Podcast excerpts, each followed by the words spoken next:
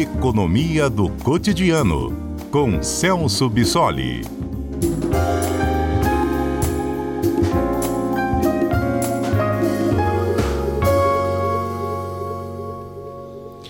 Infelizmente a notícia não é boa, na verdade ela é preocupante, acende ou reacende um sinal de alerta, deixa esse sinal de alerta ainda mais luminoso para a população de menor renda. Celso Bissoli, muito boa tarde para você, que bom falar com você de novo. Inadimplência cresce, não é mesmo? Exatamente. Boa tarde, Aurélio, boa tarde a todos. Ah, essa pesquisa feita pela Confederação Nacional do Comércio trouxe um retrato ah, não muito animador sobre o nível de endividamento das famílias brasileiras, né? ah, e uma análise desse cenário permite a gente compreender um pouco o que está acontecendo ah, com a nossa economia. E talvez o, a principal informação para a gente começar a nossa conversa é que a quantidade de famílias que têm dívidas, né, seja aquelas que têm dívida em atraso ou não, nesse mês de novembro ficou em quase 79%, ou seja, 79% das famílias brasileiras estão com dívidas, né? e daquelas que estão inadimplentes, ou seja, que têm dívidas e essas dívidas estão em atraso, já soma um pouco mais de 30% agora esse mês, ou seja, quase um terço das famílias endividadas estão com dívidas em atraso. Ô Celso, quando a gente olha esses números, é, muitas pessoas devem pensar eu tenho uma oportunidade de fazer a quitação de alguma dessas minhas dívidas. Mas, principalmente agora, por exemplo, com o 13 terceiro, aquelas pessoas que recebem o 13 terceiro, né? Mas o que levou essas pessoas até o momento de ficar com a dívida acumulada, de não conseguir pagar essa dívida, também precisa entrar nessa conta, nessa conta justamente para as pessoas avaliarem como se comportar daqui para frente, né? É, exatamente. É, muitos desses números que a gente está observando agora são reflexos, claro, da, do comportamento da economia, é, principalmente a crise econômica que nós enfrentamos por conta da, da pandemia. Então, a gente teve uma desestruturação do mercado de trabalho, houve um aumento do desemprego, muita gente perdeu renda, e, claro, isso tem uma consequência direta nesse nível de endividamento e da dificuldade que essas pessoas têm de, de pagar essas dívidas. Agora, claro que ah, o que nós estamos observando agora é uma pequena recuperação do mercado de trabalho, a economia começa a apresentar alguns resultados positivos, e claro, a perspectiva é de que esse nível de endividamento caia um pouco. Na verdade, de outubro agora para novembro, né, já houve uma pequena redução nesse número total de famílias com dívidas. Então, diante dessa perspectiva, é claro que as pessoas que vão receber né, uma renda extra nesse final de ano uh, poderão reverter um pouco dessa situação. E, e, a gente já tem um cenário em que dessas famílias que estão uh, endividadas, o comprometimento médio da renda dessas pessoas com dívidas está em torno de 30%. Né?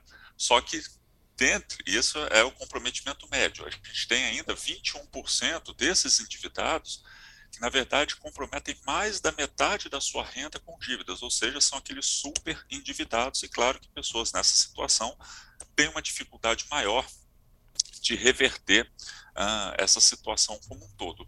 Agora, nesse cenário em que uh, a gente tem programas de transferência de renda, no final do ano, liberação de 13 terceiro, né, essas pessoas vão ter uma renda extra, é, é claro que o que se espera é que muitas dessas famílias reduzam o seu nível de endividamento justamente por conta dessa renda adicional e façam isso justamente com aquelas dívidas consideradas mais caras, ou seja, que têm uma taxa de juros mais elevada e que são as dívidas que crescem mais rápido ao longo do tempo. Cartão então, de crédito, por exemplo? Exatamente. É, é, cartão de crédito, as pessoas que estão no cheque especial, na verdade, essas são as duas é, modalidades de crédito que são extremamente caras, né? Cartão de crédito e cheque especial podem chegar aí a 200, 300% ao ano. Então, quitar algumas dessas dívidas que crescem muito mais rápido é uma forma de iniciar o ano que vem numa situação um pouco mais confortável, até porque, embora a gente tenha observado algumas melhoras nos indicadores econômicos, a perspectiva é que o ano que vem a gente não tenha um crescimento da economia tão robusto assim, a gente ainda vai permanecer com uma taxa de juros ainda num patamar elevado, e isso tem um reflexo direto de que o mercado de trabalho, ou seja, o número de empregos, embora possa ter uma melhora para o ano que vem, essa melhora não vai ser significativa a ponto de reverter esse cenário de endividamento dessas famílias.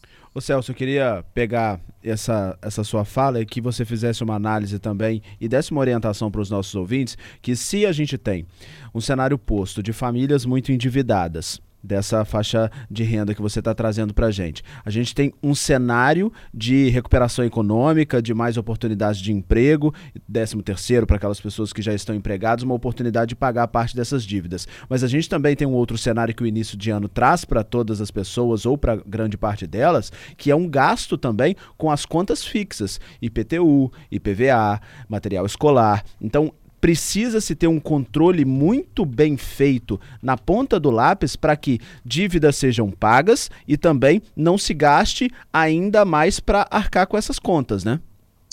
É, exatamente. É, essas despesas adicionais que vem no início do ano, alguns impostos, IPTU, matrícula de filho ah, em escola, compra de material escolar, algumas dessas despesas, é, é, claro que é sempre bom a gente lembrar que não são despesas ah, das quais o consumidor é, é, surpreendido, porque elas acontecem todo início de ano, né? Então, é claro que do, do, ponto de vista da administração das finanças é, das pessoas, as pessoas têm que estar atentas a essas despesas que são recorrentes, então exige um esforço para que as pessoas se planejem melhor do ponto de vista uh, financeiro, né, não contraiam muitas dívidas, principalmente com o consumo de bens e serviços considerados supérfluos, né, não tão necessários, então foquem um pouco mais uh, no comprometimento da renda com uh, esses bens e serviços. Agora, isso para o caso das pessoas que têm algum nível de renda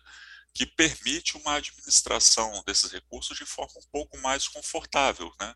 E consiga pagar parte dessas dívidas, quitando essas dívidas mais caras, né? E controlando esse nível de endividamento ah, para o próximo ano que vem com essas despesas já conhecidas. Agora, claro que ah, quando a gente analisa esse nível de endividamento das pessoas, o nosso olhar, o nosso foco não pode cair somente em cima do consumidor individualmente, como se ele, simplesmente controlando as suas finanças, fosse capaz de lidar com toda essa situação, porque nós temos fatores conjunturais que dificultam né, a, essa forma de lidar com as dívidas por parte da população, que é com certeza o, o, desempenho da economia. Então, se não houver um processo um pouco mais robusto de crescimento econômico que gere emprego e renda, fica um pouco mais complicado para que esses consumidores, mesmo com todo o esforço de administração dessas dívidas, consigam alterar essa situação. Só para a gente lembrar,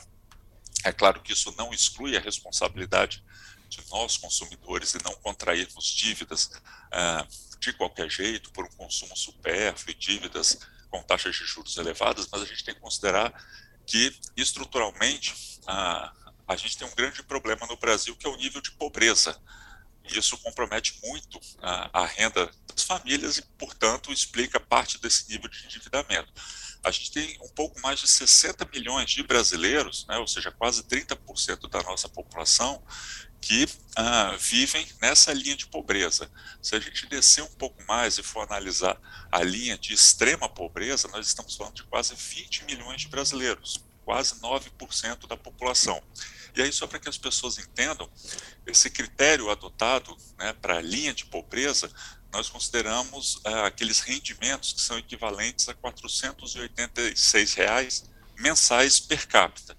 E extrema pobreza, né, um pouco menos, 168 reais mensais per capita. Então, a gente tem uma parcela significativa da população que está numa situação economicamente muito frágil e isso inevitavelmente empurra essa massa de consumidores, essa massa da população para o endividamento e por isso que a gente tem tanta dificuldade de reverter algumas dessas estatísticas que essas pesquisas acabam mostrando. Por muitas vezes falta de oportunidade e aí sim elas passam a depender ainda mais do do auxílio do governo federal ou dos governos que possam, porventura, fazer, prestar esse auxílio à população. Celso, muito obrigado por seus esclarecimentos e que este esclarecimento sirva como sinal de alerta para aquelas pessoas que têm a oportunidade de organizar as suas finanças através dessa recuperação gradativa que você falou que já tem se apontado desde o final do mês de outubro. Obrigado, viu?